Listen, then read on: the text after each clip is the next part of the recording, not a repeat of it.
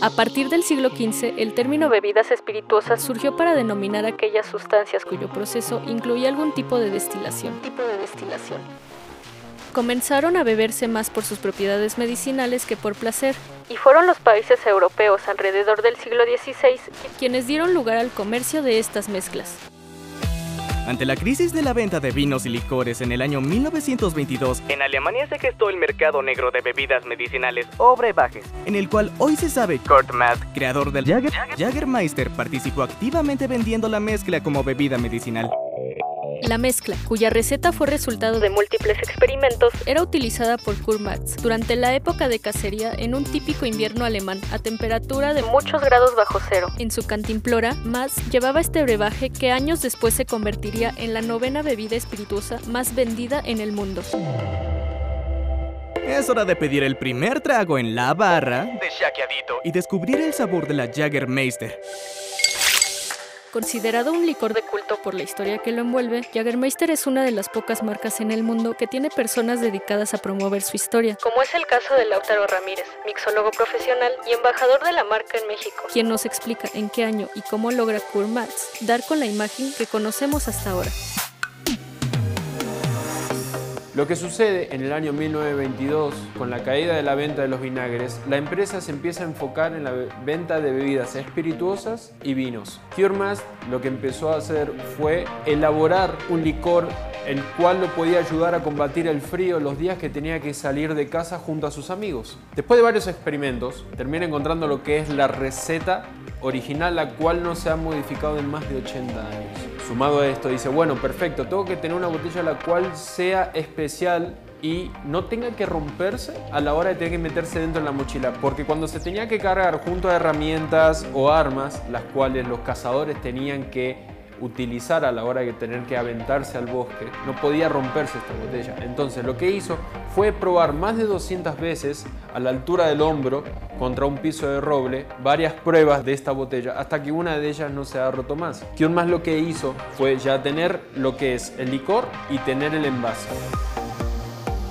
Creada para proteger a los cazadores del frío y otros conflictos dentro del bosque, la imagen de Jaggermeister involucra una leyenda cristiana que cuenta la historia de San Huberto, la cual data del año 600 después de Cristo. Lautaro nos cuenta de qué va la historia, en qué momento San Huberto se considera santo y lo representativo que es para la familia Mast continuar con este legado.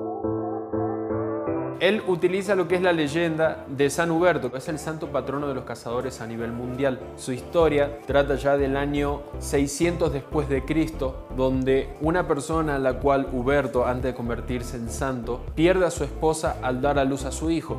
Lo que pasa a él, angustiado, mal, triste por la pérdida de ella, lo que hace es dejar a su hijo con su hermano y se avienta al bosque en búsqueda de venganza. Y lo que hace es, al aventarse al bosque, buscar el animal más grande de casa, que en ese entonces era el ciervo. Al hacerlo, se termina encontrando con un ciervo grande, blanco, el cual al girar su cuerpo Frente a él le aparece dentro de sus cornamentas una cruz cristiana y este ciervo sin mover su boca sino que era como que se metía dentro de él le empezó a hablar y le comentaba que si él no abandonaba el bosque se iba a ir al infierno a lo cual Huberto le termina respondiendo qué tenía que hacer él para que no sucediera. Lo que le responde este siervo es que tenía que ir a buscar al sacerdote que había de turno en ese momento en el pueblo, que él mismo le iba a decir qué era lo que tenía que hacer. Dicho esto, Huberto abandona el bosque y al aventarse al pueblo encuentra a esta persona que le dice que tiene que empezar a difundir el buen uso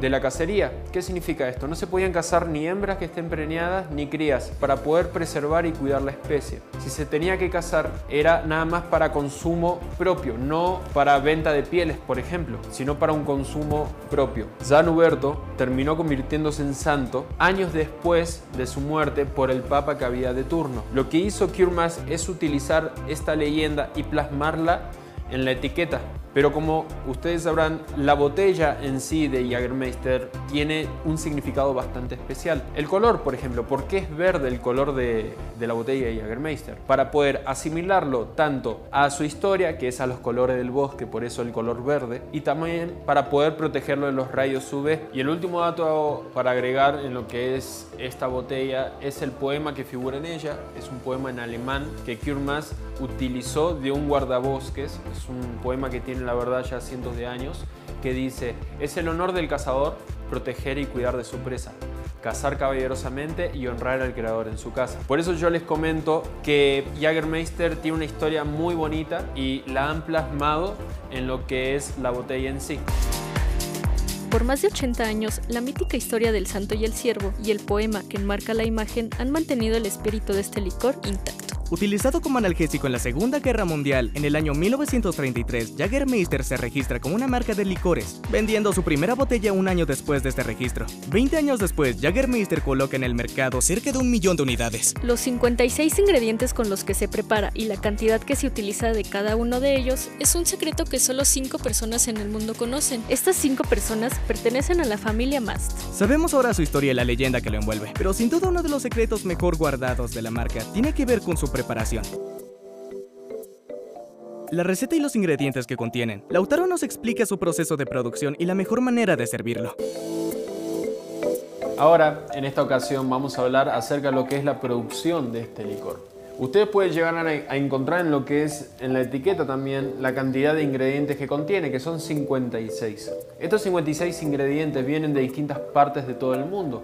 Gran parte de estos botánicos vienen de lo que son de la India, de Asia en general. Eh, por ejemplo, lo que son las naranjas, tanto amargas como dulces, vienen del Paraguay. ¿Y por qué les voy a decir que Jagermeister es un producto premium? Porque es un producto el cual sus ingredientes al llegar a lo que es la fábrica ubicada en Wolfenbüttel, a dos horas de Berlín, lo que tienen al llegar estos ingredientes a la fábrica pasan por un proceso de control de calidad, no una, ni 50, ni 100 veces cada uno, sino 383 veces cada ingrediente pasa por ese control de calidad para saber si está en óptimas condiciones de ser utilizado para lo que es el proceso de elaboración de este licor. Es un proceso el cual es de maceración, pero se divide en cuatro partes. Por ejemplo, aquí tenemos el cardamomo, son algunos de los ingredientes. Tenemos lo que es también el clavo de olor, la canela y el jengibre. Ustedes me pueden llegar a decir, lo que sucede es que a veces cuando me tomo el Jägermeister me sale